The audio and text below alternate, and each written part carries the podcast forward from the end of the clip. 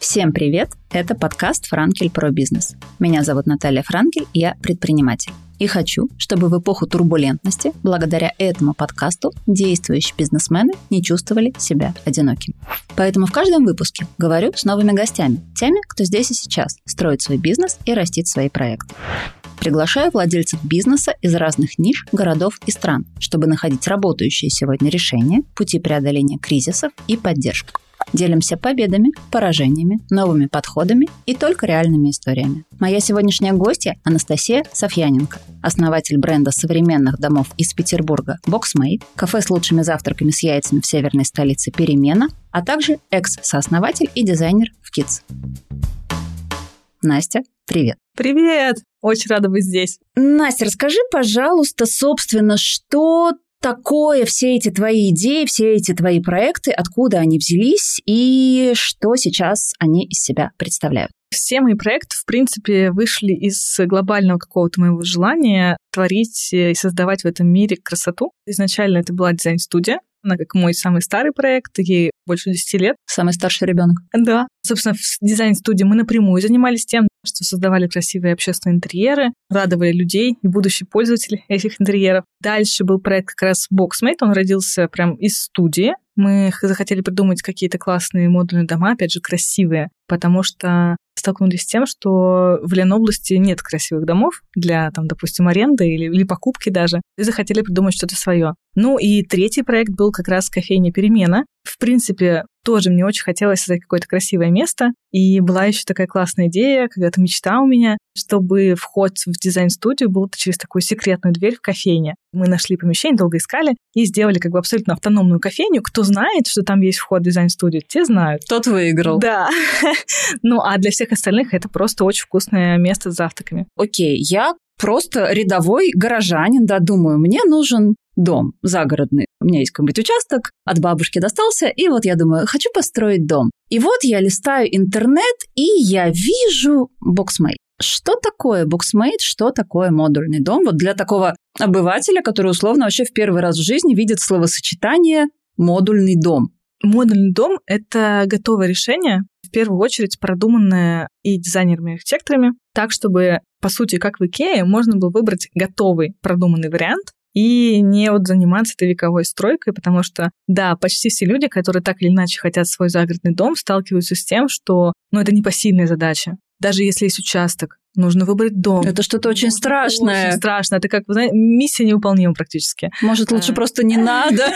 И, собственно, нашей основной цели, помимо очевидной красоты, чтобы все наши решения были красивыми, эстетичными, было облегчить вот этот вот выбор, да, тем, что у нас э, действительно не очень много домов, то есть линейки довольно узкие, но при этом они максимально продуманные, начиная от планировки и заканчивая даже размещением там всех розеток. Вот как бы чтобы человек, покупая этот дом, вообще ничего не нужно было переделывать, вплоть до того, что у нас есть комплектация с мебелью, техникой, даже постельным бельем и посудой. То есть вы покупаете себе дом, и просто на приемку ключей можете прийти со Прям с собакой, с чемоданчиком и вещами. остаться. Приходят, да, вот э, со своими вещами, с чемоданчиком, с собачкой, с детьми, получают ключи и сразу же заезжают в дом. Ничего дополнительно делать не нужно. Как и сколько вот этих комплектаций, этих форматов планировки, там размера дома, сколько их есть и основаны ли они на твоем видении того, как это должно быть, или это прямо исследование аудитории и работа под ее запрос? Мне кажется, что в любом случае те, кто придумывает что-то новое, они больше опираются на свои какие-то ощущения и мысли, нежели чем на исследование аудитории, потому что сложно предложить аудитории то, чего еще формально не существует. Мы когда два года назад начали продавать комплектации с мебелью и постельным бельем, многие покрутили у виска и сказали, зачем? Это что, я себе там не могу свою простынь собственную купить? А сейчас у нас покупают только вот эту комплектацию. Люди вообще То, чтобы вообще не голова не болела. Да, да, максимально готовое решение, потому что действительно все вплоть до постельного белья мы продумали. Поэтому это скорее основано на моем видении, как это должно быть. И у нас сейчас две линейки. Они отличаются визуальным решением фасадов и наполнением, потому что одна попроще, а вторая уже такая более откровенно дизайнерская. Далее размерный ряд идет. Два модуля, три модуля, четыре и самый большой пять. Это там 130 квадратов. И, собственно, вы можете выбрать как э, площадь своего будущего дома, так и его конкретную комплектацию. Можно взять без мебели, можно с мебелью. Сколько лет боксмейту? Два с половиной года. То есть ты прямо из тех, кто собрал какое-то бинго и комбо из э, кризисов, э, долин смерти и точек невозврата. Сто процентов это я. Привет. Потому что получается, что мы придумали боксмейт в коронавирус и запустили. А, например, кофейню перемен так совпало, что мы подписали документы в феврале на аренду помещения. 22 года? 22 года, да. Буквально там за неделю или полторы до начала военных действий. Поэтому сто процентов я человек-кризис. При этом ты сидишь здесь, улыбаешься, выглядишь достаточно уверенно. Расскажи вот как человек-кризис развивает бизнес, потому что мы, собственно, пишем эти интервью для предпринимателей, которые открывают свой бизнес в том числе и в 21-м, и в 22-м, и в 20-м, и в 23-м. И вот расскажи, как, собственно, действует и как мыслит человек-кризис, хорошее такое название, как ты двигаешься, как ты развиваешь проекты вот во всем этом. Вот любые действия человека зависят от того, как он относится к ситуации, потому что ситуации не бывает однобоких. И для меня кризис — это сто процентов точка роста, когда появляются новые возможности. Как бы это грустно не звучало, когда слабые игроки уходят с рынка. Вот, даже в тот же коронавирус, например, очень много общепитов закрылось, да, очень много офисов как-то переформатировалось. Много появилось, вот, например, даже для наших заказчиков дизайн-студии классных объектов в центре города, где мы там строили рестораны и кафе в будущем. Поэтому кризис — это сто процентов гигантская точка роста и возможностей. Вот, коллеги, сейчас вы это прямо вот остановите, на паузу поставьте, запишите в свой там Moleskine или в свой Notion, потому что, ну, на самом деле не первый человек, который обращает наше внимание на то, что это так работает, и мне кажется, что имеет смысл действительно поискать, покопаться, даже если кажется, что выхода нет. Но ведь наверняка к тебе приходят, когда люди покупать дом, они говорят, ну, уговори меня, объясни мне, почему модульный дом лучше, вот, чем мне вот сосед-строитель сейчас вот э, обещал построить вообще за две недели и три копейки. Как ты выгоду формулируешь для своих потенциальных клиентов? Вообще наша именно целевая аудитория этот вопрос как бы не поднимает для себя, потому что выгода для них очевидно, они не хотят погружаться в стройку. Те, кто хоть раз сделал себе ремонт в жизни, прошел через какую-то стройку, для них вот это вот решение готовое, когда ты не контролируешь никакие процессы, не ездишь в магазин за стройматериалами, не выбираешь замену плитки, которая закончилась, не споришь с прорабом и стоишь у него над спиной, как бы все, тут даже убеждать не надо. Действительно, готовое модульное решение такого плана будет дороже, чем то, что вы построите у себя на участке с помощью соседа-прораба. Но... Если он правда прораб. Да.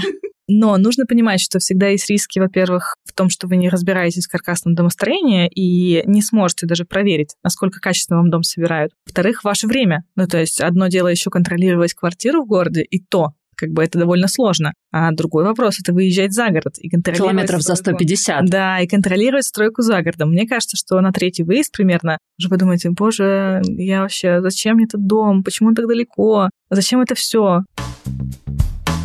Расскажи, пожалуйста, про команду. Вот какая команда строит дома, какая команда создает дома, какая команда работает в дизайне, а кто работает ручками прямо вот на участок, кто к клиенту приезжает, кто эти люди, сколько их? На данный момент, получается, у нас 9 человек в офисной части, в административной, и остальные все это сборочные бригады. Сейчас у нас получается 4 сборочных бригады, и, собственно, сами плотники, строители, сантехники, электрики, да, они не отличаются от обычных тех же, кто там работает у конкурентов или что-то еще. Но они, естественно, с компетенциями, плюс дополнительный надзор всегда над ними с помощью камер в цеху все равно доверяй, но проверяй. После 9 лет в стройке в дизайн-студии, как бы я проверяю все Ты без процессы. иллюзий. Вообще без иллюзий. Надо все проверять. Сама административная часть, вот я ее строила изначально немножко с другим подходом, потому что мы, когда задумали Boxmate, я проанализировала, как у конкурентов все устроено, и поняла, что люди заточены на то, чтобы строить дома, и они не рассказывают, допустим, про какой-то образ жизни загородный, про то, зачем человеку дом. Просто продают дома в стройку.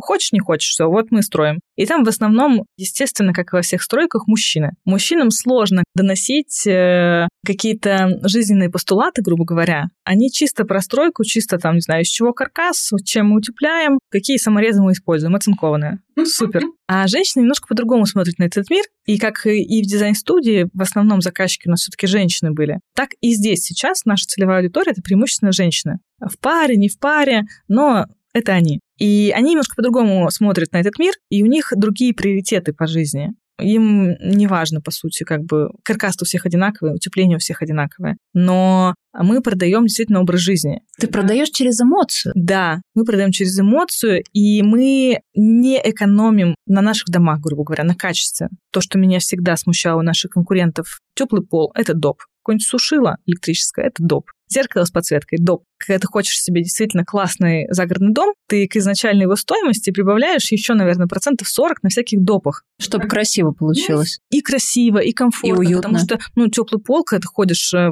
ножками по теплому полу, это же приятно. Зачем от этого заказываться? И получается там кап-кап-кап, и накапывается уже как бы полтора дома. А мы изначально все это включаем в стоимость. Я не вижу смысла как бы продавать загородный дом без теплого пола. Зачем экономить на каких-то обязательных для комфорта вещах? Вот наше одно из ключевых преимуществ, что мы строим как для себя. Я бы себе, естественно, построила комфортный дом там с большой террасой, с навесом над этой террасой, потому что у некоторых там и терраса отдельно, и навес отдельно и так далее. Зачем от этого как бы отказываться, если все равно для комфортной жизни все это нужно? Ты как создатель дизайн-студии, как строитель, это же прикольно, женщина-строитель еще офигенно звучит. Вот сейчас то, что говорила, для меня это про заботу. Ну, то есть я забочусь о клиенте. То есть я не просто вот купи дом, там купи вешалку, купи теплый пол это про заботу. Ну вот поставила себя на место клиента, как бы я хотела, да, чтобы у меня был дом. Вот я хочу, чтобы прям меня на ручки взяли, вот, вот так вот донесли, да, и вот до входа прям и сказали, вот твой уютный домик. Расскажи, вот что еще формирует вот эту заботу? Может быть, есть что-то еще, что вы делаете для клиента на дистанции? Что еще он получает? Помимо там, очевидных вещей, которые можно включить у нас в стоимость договора работы по участку, потому что, чтобы заехать в свой дом загородный, нужно также организовать там и септик, канализацию, водоснабжение. Дорожку. Да, дорожку, парковочку. Это все возможно включить в один договор. Плюс у нас есть некий Boxmate Club,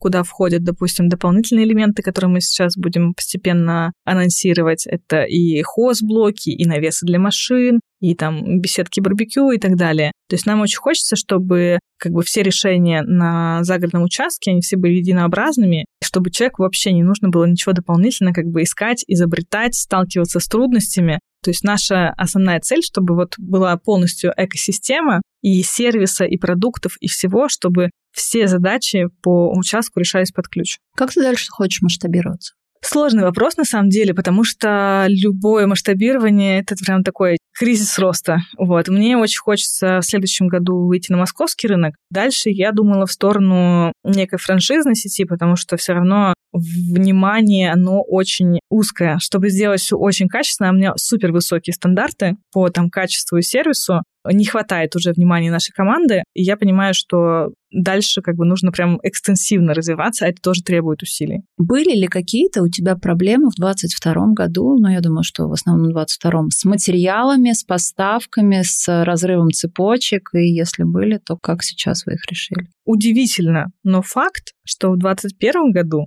было больше проблем с материалами и с цепочками, чем в 22-м. Такие постковидные последствия? Нет, это было связано с тем, что приняли определенный ряд законов, чтобы не экспортировали древесину за границу, грубо говоря, в необработанном виде, только в обработанном. Ну, чтобы, видимо, больше прибыли иметь с этого. Естественно, вся обработанная древесина тут же подорожала. То есть то, что мы закупаем, там э, брус камерной сушки, имитация бруса там высшего качества, это все в момент подорожало очень сильно. И как бы это было вообще непредсказуемо для всех. Мы как бы из этой ситуации нормально вышли, за свой счет какие-то вещи сделали, ну окей. Но удивительный факт, что в этом году ничего такого не было. Да, пришлось найти какие-то локальные аналоги, потому что до этого мы в основном пользовались Икеей для нашей комплектации, да, и там можно было практически все позиции купить под ключ. Такой богатый... Идеально. Да, богатая складская жизнь у нас была. Но ничего, мы переориентировались. И, кстати, многие российские производители тоже довольно быстро переориентировались что нам сыграло на руку. Поэтому вот после 2021 года мы, в принципе, нормально себя ощущали уже.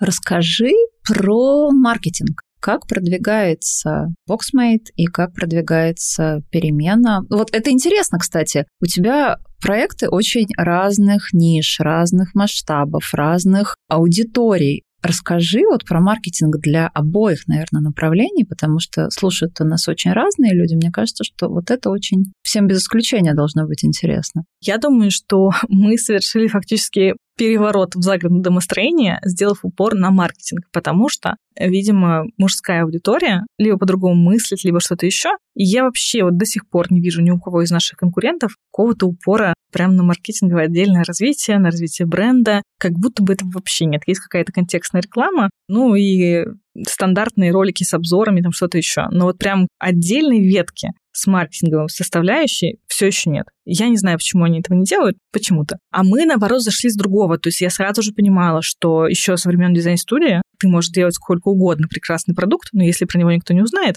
никто его и не купит. Он может быть просто великолепным, шикарным, но реклама — двигатель прогресса всего. Поэтому сразу же практически мы наняли маркетолога и сделали отдельные бюджеты под рекламу. В том числе, пока работал Инстаграм, мы прям активно использовали блогеров, потому что, опять же, мы продаем эмоцию. Эмоция с человеческим лицом продается гораздо лучше, чем просто контекстная реклама. Пися модульный дом, дешево, быстро, под ключ. И теплый пол отдельно. И да, рассчитай свою стоимость у менеджера.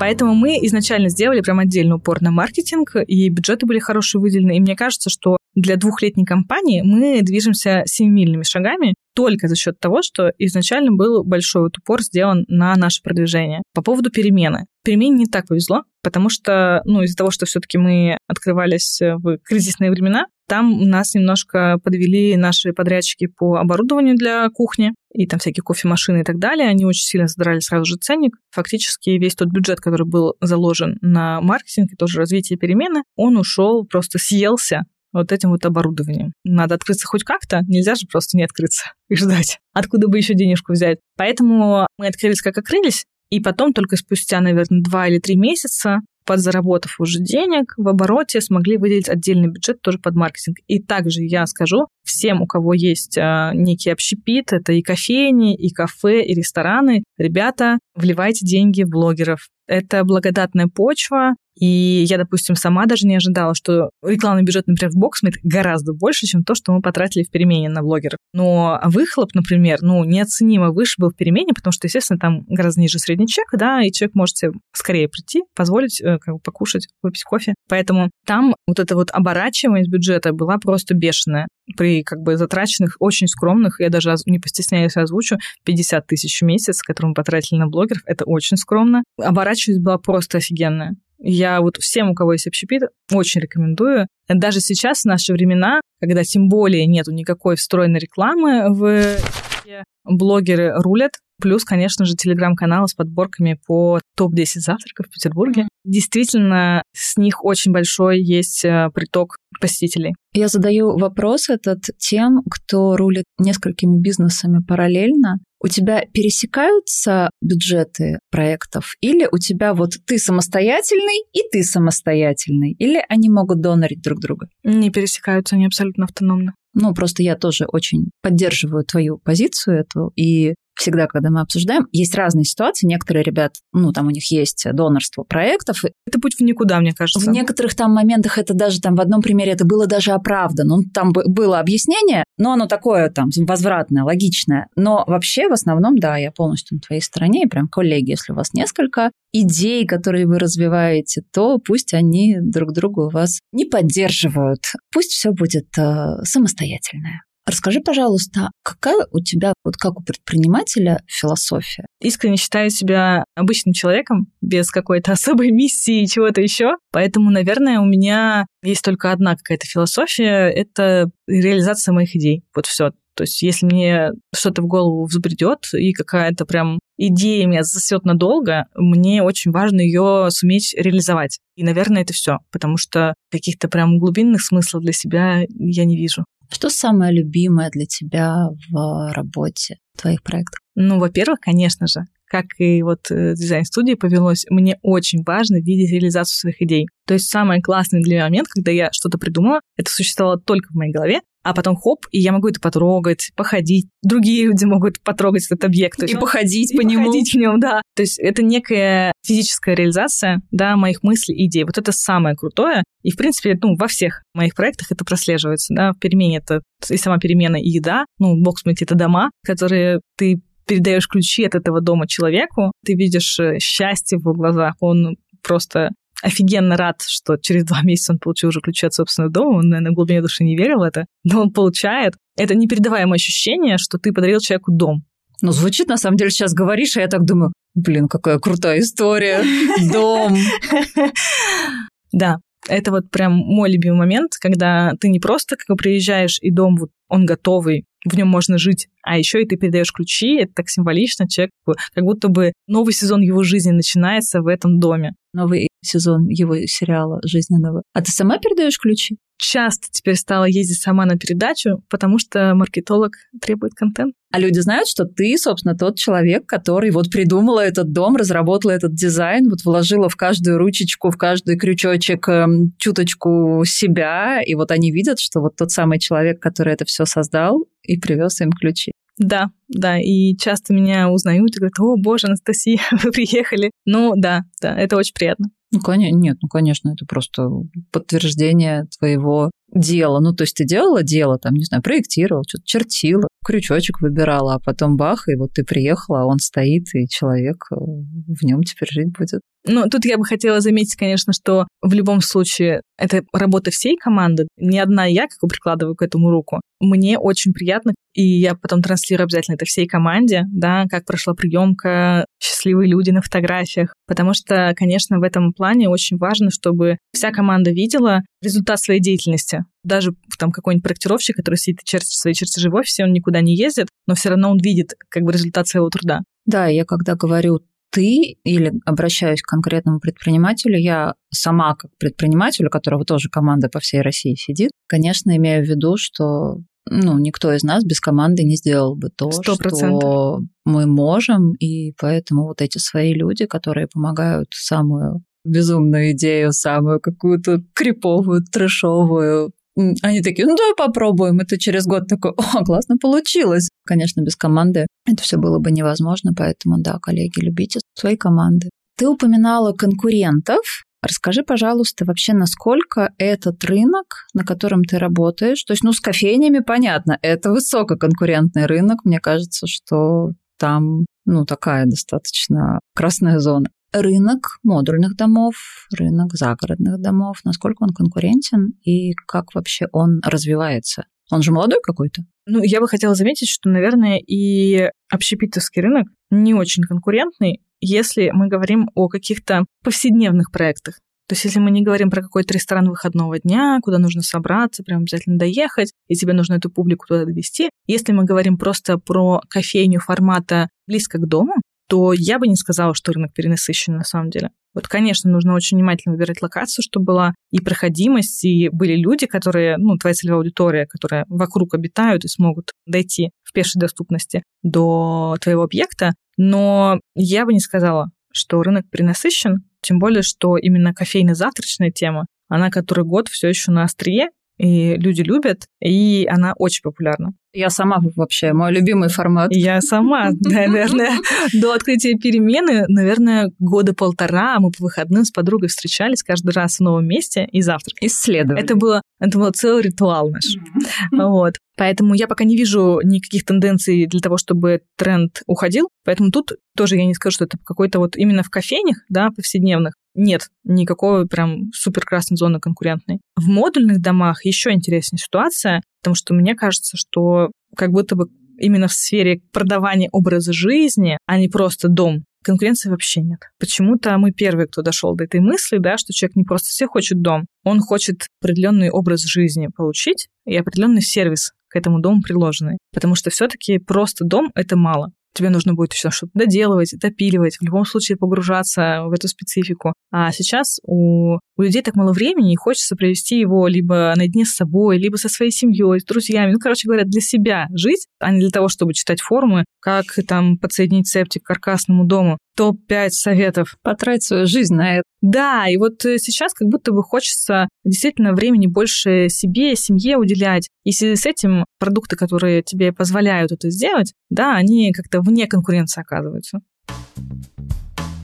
Расскажи, пожалуйста, как ты относишься к факапам? Вот самый, наверное, большой факап, с которого, в принципе, началась история Боксмита, мы искренне считали в дизайн-студии, что российскому рынку не хватает маленьких домов. Маленьких метражом? Да, да, да. Типа 30-40 метров? Чем Наш такое? первый дом был 12,5 метров. И мы специально прям все там продумали. Там было идеальное как бы зонирование на такой площади. Туда влезало все. То есть у нас был немножко, наверное, специфический дизайнерский бэкграунд, да, и так как в Европе вот эти tiny house, они экстра популярны, ну и до сих пор популярны, и тогда были, мы посчитали, что вот такого же продукта нет, то есть есть бытовка, но это понятно, что это сарайка, как бы, а вот именно такого маленького домика, но дизайнерского, чтобы там было все продумано, его просто не существует. И мы искренне считали, что мы сейчас принесем этот тренд в Россию. Да, да, да, да, просто будем первыми людьми, которые откроют глаза россиянам, что вот именно этого-то ему не хватало. Но оказалось, что дом такого размера нафиг никому не нужен. Широкая русская душа туда не помещается. Вообще не помещается, да. И сколько бы мы ни говорили, что типа на природе нужно же на природе отдыхать, вот там терраса большая, ну а в домике все маленькое. Нет, вообще ни разу. Спустя, наверное, два или три месяца сначала у нас купили по-моему, только два таких маленьких домика, и мы поняли, что, типа, нет, надо что-то менять. Домик в месяц это не очень много, да? Да, и говорили, а как бы это все? А, а, ну, а где побольше вариант? Покажите нам, пожалуйста. И тогда мы быстро перестроились на новые рельсы, продумали сразу же там и двух, и трехмодульные дома, и вот только тогда как бы закрутилось. Ну, вот это был, наверное, прям такой основополагающий факап. Тут я должна заметить, что хоть и нужно полагаться на собственные мысли и так далее, но все равно рынок решает. То есть если вы предлагаете рынку что-то новое, но рынок вам не отвечает, не покупает это у вас, то, скорее всего, рынку это не нужно. То есть вы не просто не смогли донести ценность этого продукта, а, скорее всего, это нафиг никому не нужно. И нужно быстренько переориентироваться и посмотреть, что нужно людям.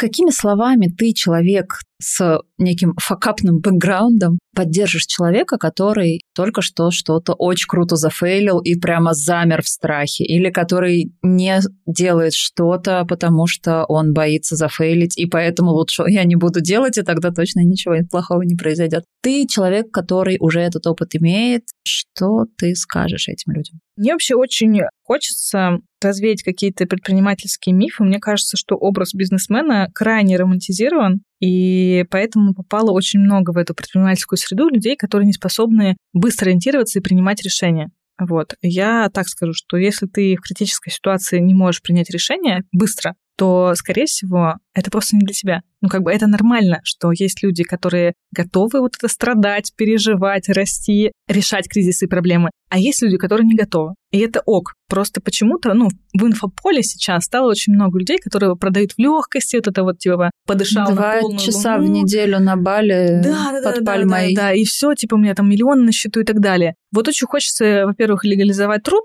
что действительно, а, если ты хочешь именно там быстро расти, быстро развиваться, ребята, нужно поработать. И если вы впахиваете просто все выходные, а вокруг вас только вот эти вот э, люди, которые зарабатывают в легкости, вот знаете, настоящие предприниматели, они пробуют. Это нормально, я с вами. По поводу решения проблем, я считаю, что это на самом деле скилл, как мышцу качать, потому что действительно, во-первых, проблемы всегда идут по нарастающей, никогда не бывает, что ты столкнешься там вообще полной неумеха, столкнешься с какой-то адовой проблемой, которую ты не в состоянии решить. Все равно все начинается с маленьких проблем, и нужно прям реально каждый раз тренировать эту мышцу, не впадать ни в какую просто апатию и какой-то столбняк. Нужно сразу же рассуждать категориями, не просто все накрылось медным тазом, пойду полежу, а просто сразу же перейти в вариант, когда ты предлагаешь сам себе решение этой проблемы. Все. Когда ты существуешь в парадигме, что нет проблем, есть просто задачи, которые нужно решить, жизнь становится гораздо проще.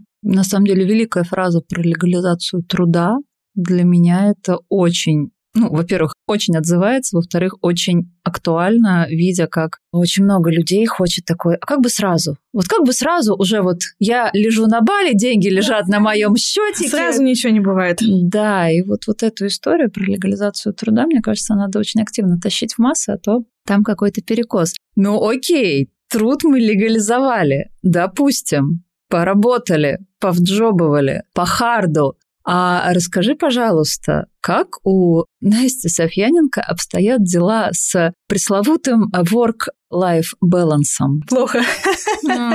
Вот, у меня возникла такая гипотеза. Давай поговорим об этом. Расскажи, пожалуйста, что ты делаешь помимо работы? Тут я бы советовала так любой человек, который горит своим делом, скорее всего, просрет тонкую грань, э, когда вот, э, типа, ты все еще работаешь в интересе, в кайфе, и когда ты уже все просто устал, ты валишься с ног, лишь бы поспать 8 часов. Вот у меня тоже эта грань очень тонкая, и я ее практически всегда не отлавливаю, просто потому что мне нравится все в процессе, да, мне очень интересно, Многие говорят, ну вот там хобби есть, мне это интереснее, чем работа. Вот у меня нет ничего интереснее, чем работа. То есть, естественно, у меня есть вещи, которые прям существуют, список, что мне нужно сделать, чтобы восполнить свой баланс. Да, например, я очень люблю ходить в баню, это сто процентов массажи, это прогулки на природе, причем э, очень хорошо восполняет энергию также такие походы а когда ты вообще просто на дикой природе, один, наедине, там ты, палатка, муж и вот эта красота вокруг тебя. То есть у меня прям есть четкий список того, что я точно знаю, что подействует на мое восполнение ресурса, но... Но обращаешься ты к нему не так часто, как надо бы. Нет, я обращаюсь к нему часто, потому что часто теряю эту грань. То есть прямо у меня каждую неделю запланировал мой отдых. Он жестко вставлен в мое расписание, потому что если его не вставить... Планировать работу вокруг отдыха. Это наше правило. Да, да. Всем советую, на самом деле, не откладывать никуда свой отдых. Вот прям жестко его вписывать сразу же в расписание. Если бы я этого не делала, то, наверное, уже в этом день скукожилась. Я не знаю, возможно ли вообще, и вот сколько я не слушала каких-то больших предпринимателей, пока ты не отходишь от операционной деятельности, возможно ли вообще словить четко этот work and life balance? Как будто бы все равно нет, пока ты погружен, тебе все равно это будет очень интересно, ты участвуешь в процессе непосредственно, и прям вот жестко сказать, что типа в 18 часов я встаю со своего стола, отключаю все телефоны, и типа, что бы там ни было, я его включу только в 9 утра на следующий день, вот такого у меня пока что нет. Если мы смотрим на бизнес, на какой-то проект, который развивается некими ну, такими итерациями, отрезками, этапами, как понимать, когда мы достигли определенного вот уже этапа, и как корректно и вовремя ставить следующую цель, следующую стадию развития? Мне вообще близок способ, когда у тебя есть цели нескольких порядков. Потому что иначе, если у тебя цель только одного порядка, действительно ты ее достиг, и дальше начинается Молодец. смутные времена, типа, а что дальше делать? Ну все, вроде я все сделал, что мог. У меня всегда есть цель нескольких порядков, то есть это какие-то ближайшие, допустим, в перспективе среза там года-двух, да, и пяти лет. Так получается, что ты всегда видишь перед собой э, некий ориентир, к чему ты в принципе стремишься, зачем ты все это делаешь. Плюс э, никогда такого не окажется, что ты как будто бы все задачи из списка вычеркнул и такой, типа, а что дальше? Надо что-то новое придумывать. Мне кажется, так даже как-то сложно жить. Что тебя вдохновляет? Меня очень вдохновляет, во-первых, текущая красота, особенно красота природы, потому что на самом деле природа там все уже придумала за нас и до нас. И мне очень нравится видеть красоту даже в самых каких-то незначительных вещах. Когда ты учишься и видишь ее каждый день, везде, то как будто бы она окружает тебя со всех сторон. Ты понимаешь, что красота везде. Ты живешь в очень красивом мире. Меня вдохновляет то, что я еще больше красоты в этот мир привношу, как будто бы я дополняю. Слушай, а у вас есть проблемы с сезонностью? В любом случае, я бы сказала, что есть сезонность спроса. То есть люди летом больше Повышенная. хотят себе дом, да, чем зимой. Но в связи с тем, что мы строим, в принципе, все в одном и том же теплом цеху, и возить можно зимой так же просто, как и летом этот дом, то именно сезонности сборки проблемы нет.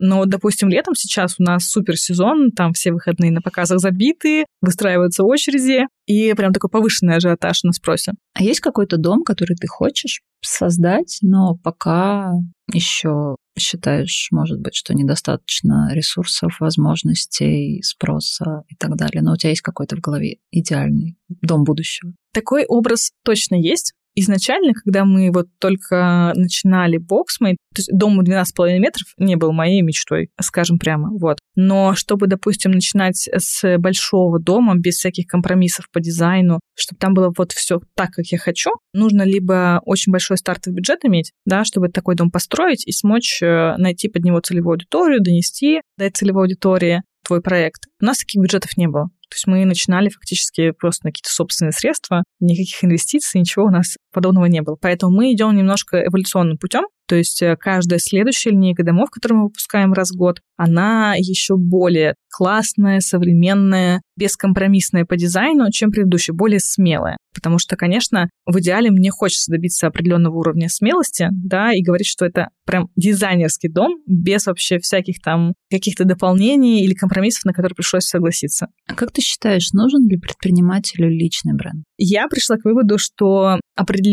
нужен. Во-первых, потому что бизнес с человеческим лицом воспринимается гораздо приятнее, доверительнее. Даже мне, вот на моем примере, нравится следить за какими-то брендами от лица их э, сооснователей, потому что нравится видеть эту историю. Нравится, как сооснователь рассказывает об этом не обезлично. Видно прям, как он относится ко всему процессу, как что-то придумывается. Вот эта вот внутренняя кухня меня, например, невероятно мотивирует, заряжает, и мне очень хочется, чтобы вот и я смогла быть тем лицом, да, через которое мысли, идеи Boxmate раскрываются с другого уровня, с более личного. То есть, естественно, у бренда есть свой язык, и он все равно более формальный, да, в любом случае. А мне очень хочется, чтобы я смогла рассказать, допустим, о Boxmate, вот как э, своему другу бы рассказала, брату, сестре, вот настолько же лично, потому что, естественно, и я так отношусь к бренду, он как часть меня, по сути, да, часть моей души. Поэтому я считаю, что, в принципе, каждому предпринимателю нужен свой личный бренд, чтобы иметь вот такой язык общения, путь э, к чужим головам, к душам, глазам, чтобы вот донести и свою миссию, как бы это громко не звучало, и свои идеи до вот тех людей, твоей аудитории. Ты упомянула, что следишь за некоторыми создателями проектов, а за кем ты следишь? Мне очень нравится, например, бренд одежды «Студия 29», это московская марка. Мне очень нравится Вика Молдавская, Вика бизнес. Вика? Да, Вика. Мне очень нравятся основатели Гейта 31, но они мало пишут, к сожалению. Вот. И вообще вот э, на самом деле, опять же, возвращаясь к кризисам, очень интересно, что после ухода и Чема, и там Зары, и Коса, и всех вот этих магазинов открылось бесконечное пространство возможностей для наших магазинов. Да, очень много классных вещей да, появилось. Да, да, например, 12 Stories, я тоже слежу за их э, основателями они очень активно развиваются, да, у них появилось много возможностей, и мне нравится, например, следить за тем, как они растут, как они постепенно захватывают рынок. И я сама, например, до ухода всех вот этих э, зарубежных марок, да, с рынка, чаще одевалась в зарубежных марках, потому что у них больше ассортимент, да, больше вот товарной ну, как-то привыкли уже. Привыкли уже. А вот сейчас я одеваюсь сто процентов только в русских брендах, и плюс вот недавно летала в Казахстан, и там зашла вот и в Зару, и в Массимо Дути, и в Кос вообще не то, не то пальто. Я почувствовала себя очень странно и поняла, что за полтора года за эти я просто отвыкла. И этот масс-маркет, он меня вообще уже не вдохновляет абсолютно. И сейчас, мне кажется, еще классное окно возможностей для новых брендов, потому что как раз освободилось большое пространство внимания аудитории, которое было привычно сфокусировано, ну, типа, ну, мне нужно там костюм, да, ну, я пойду в Массимо Дути, там, я знаю, что там точно да, есть, там, да, мои, по моим лекалам, mm-hmm. там, окей, костюм, я его куплю. А сейчас, ну да, там был некоторый этап сопротивления, блин, надо искать теперь, где купить себе новую одежду. Но сейчас, например, я нашла себе очень много российских марок, очень классных и с очень кайфовыми тканями, и это не просто. И самое главное, приятно поддержать же локальные Опять бренды. Же, да, вот прям ребята, которые сейчас вот растут в России, это очень, очень много крутых и очень приятно на самом деле, что очень быстро растет качество, очень быстро растет э, понимание спроса и работа на спрос. Мне очень нравится. Скажи, пожалуйста, какие качества ты считаешь важными для предпринимателя в современном мире? Ну, наверное, первое самое качество — это уверенность и в себе, и в своих идеях, и целеустремленность. Потому что трудности, они возникают у всех всегда. И, наверное, ключевой вот э, характеристика, которая отличает человека, у которого не получилось, от человека, у которого все получилось, это просто целеустремленность. Бить, бить, бить в одну точку и знать, что у тебя получится, и не отступать. Потому что много очень историй, да, и неуспеха есть, когда люди в последний момент отступались, и у них ничего не получалось, они оставались у разбитого корыта, а их, допустим, от э, какой-то удачной сделки или что-то еще отделяло совсем немножко, да, они не дошли. Вот, поэтому вот такая даже целеустремленность, вот прям вот, что ты идешь просто на шару, потому что очень много в жизни предпринимателя, ну, нас же фактически этому не учат, есть какие-то бизнес-школы, но я, например, ничего не оканчивала. Это знаю, что не повод гордиться, но факт остается фактом.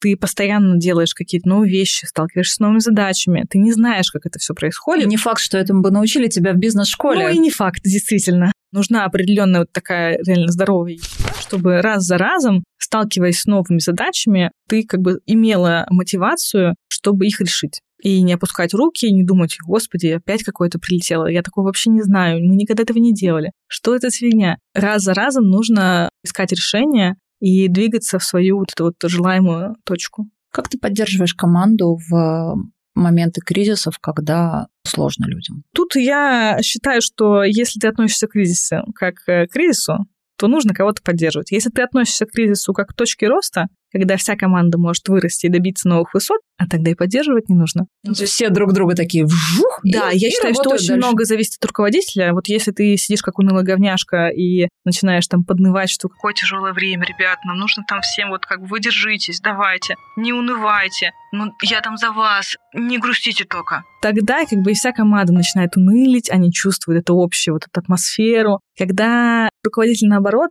считает, что так, мы сейчас тут все поднажмем, вот новый план отрисуем, будем по ним двигаться. Давайте, ребят, соберемся и просто отфигачим к цели, добьемся просто в два раза больше в этот год. Тогда и команду не нужно поддерживать, потому что они тоже заряжены, будут рвать и стремиться к цели. Но тут и важно команду себе подбирать, потому что я считаю, что вся команда должна быть э, под стать руководителю. То есть это должны быть люди, которые разделяют одни и те же ценности. Какая твоя суперсила? Моя суперсила, наверное, в том, что вижу цель, не вижу препятствий. Меня не пугают никакие новые задачи, никакие там проблемы, ни что-то еще. Если я хочу чего-то добиться, я к этому иду вот просто через все препятствия. Посоветуешь напоследок какую-нибудь книгу или какой-то фильм, вот который для тебя максимально про предпринимательство, про продукт, про движение к цели. Тут мне кажется, что сейчас в связи с тем, что книжный рынок он сильно отстает от текущих реалий. Я считаю, что все книги, которые на текущий момент изданы в печатном виде, особенно, они уже сильно отстали. Наверное, самый главный совет — это вот развивать насмотренность, не в смысле визуальной насмотренности, а именно насмотренность как